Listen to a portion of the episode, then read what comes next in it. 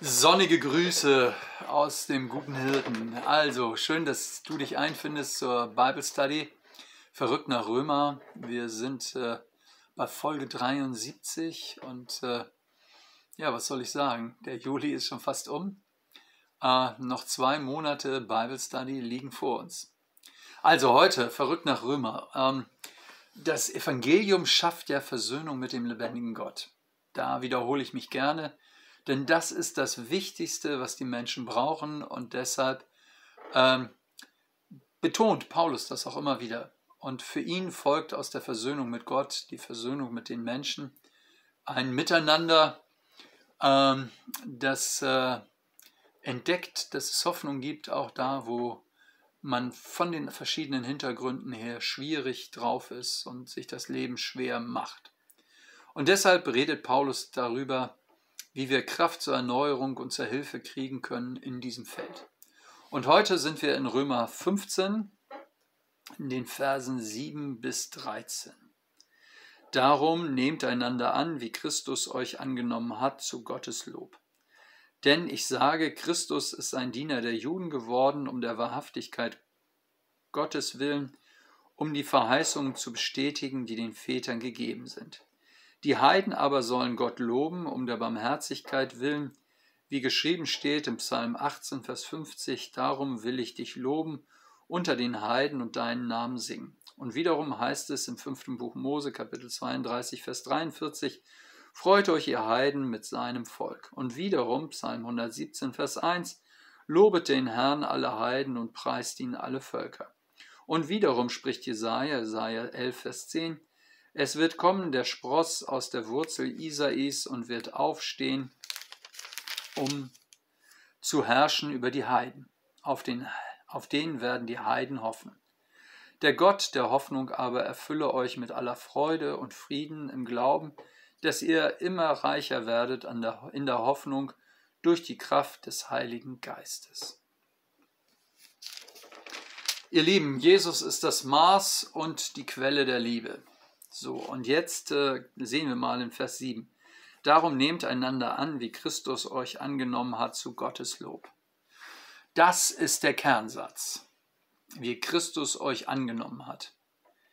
Ähm, Paulus lässt die ähm, Römer immer wieder auf sich selbst zurückblicken und sagt, äh, was habt ihr denn erlebt?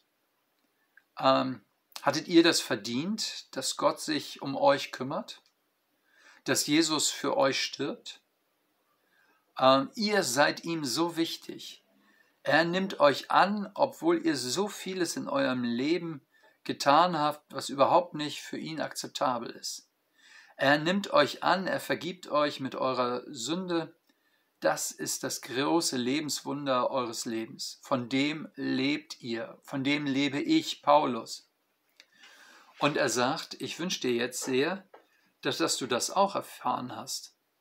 Dass das die Grundlage, dass das die, der Ausgangspunkt deines Lebens ist. Das ist die Quelle unseres Lebens. Und wenn du Jesus noch nicht kennst, dann setz alles daran, um ihn kennenzulernen und um diese Erfahrung zu machen, dass Gott uns in Jesus annimmt. Das hat mehrere Dimensionen. Er hat uns geschaffen, er hat uns erhalten, weil wir weggelaufen sind und ohne ihn leben wollten, hat er uns zurückgeliebt. Er ist für uns gestorben. Er ruft uns zur Umkehr, er vergibt uns unsere Sünden, er ist auferstanden, er gibt uns Teil an seinem Leben durch den Heiligen Geist. Wir haben die Zukunft offen, weil er wiederkommen wird und den neuen Himmel und die neue Erde schaffen wird. Das heißt, er nimmt sich unserer an. Das muss man erstmal buchstabieren, in Anspruch nehmen. Da kann die Seele atmen und der Körper mit neuer Energie leben. Wenn ich das so angenommen habe, dann wird das zu meiner inneren Orientierung, sowohl für den Umgang mit den Menschen wie auch für den Umgang mit Gott. Und es hilft mir auch im Umgang mit Menschen, die mir schwer fallen. Es gibt Menschen, die fallen einem einfach schwer. Ähm, da braucht man überhaupt nichts verniedlichen oder beschönigen. Und das tut die Bibel auch nicht. Es gibt Feinde, die verletzen uns und da spricht alles dagegen, dass wir mit denen überhaupt noch mal was zu tun haben wollen. Paulus sagt, nehmt einander an. Und das richtet sich vor allem an die, die innerhalb der christlichen Gemeinde miteinander leben. Also, er predigt gar nicht aus dem Fenster raus.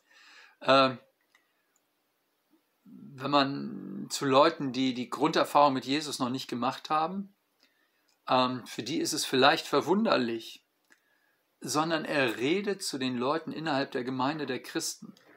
Und deshalb muss er sie ermahnen. Und er sagt es, ähm, es gibt in der Geschichte Gottes einen doppelten Grund.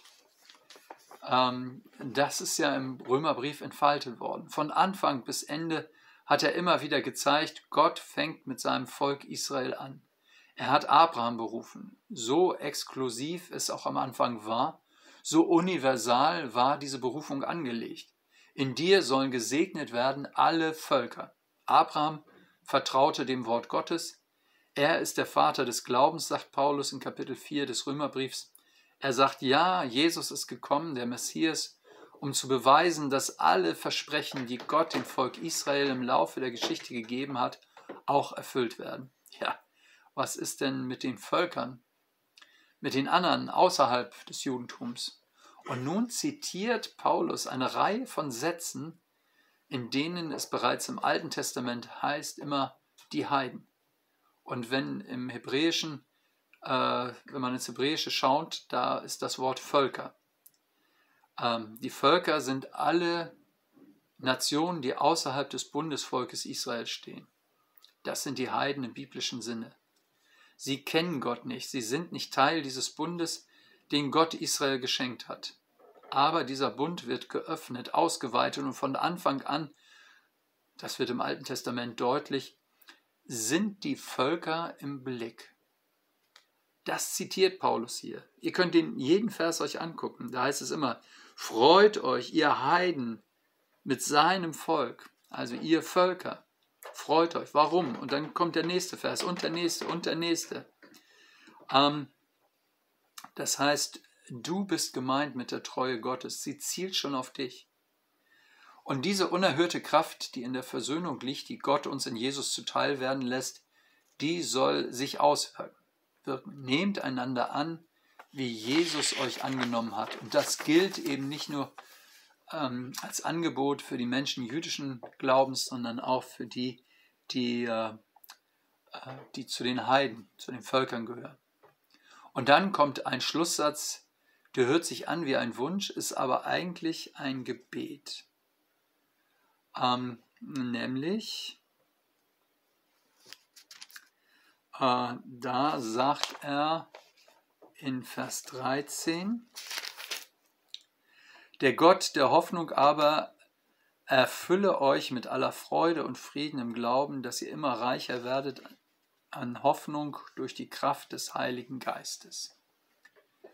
Der Gott der Hoffnung, ja, das ist ein Qualitätsmerkmal. Er ist der Gott der Liebe, aber da, wo man ihm vertraut, da wird das Leben gefüllt mit Hoffnung. Ähm, und dann eben der erfülle euch mit Freude und Frieden im Glauben.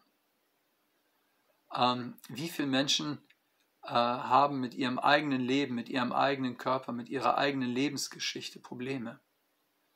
Und äh, Paulus spricht davon, dass wir versöhnt leben, Frieden im Glauben, Frieden mit uns selber, Frieden mit anderen Menschen, Frieden auch mit der Situation, in der wir stehen.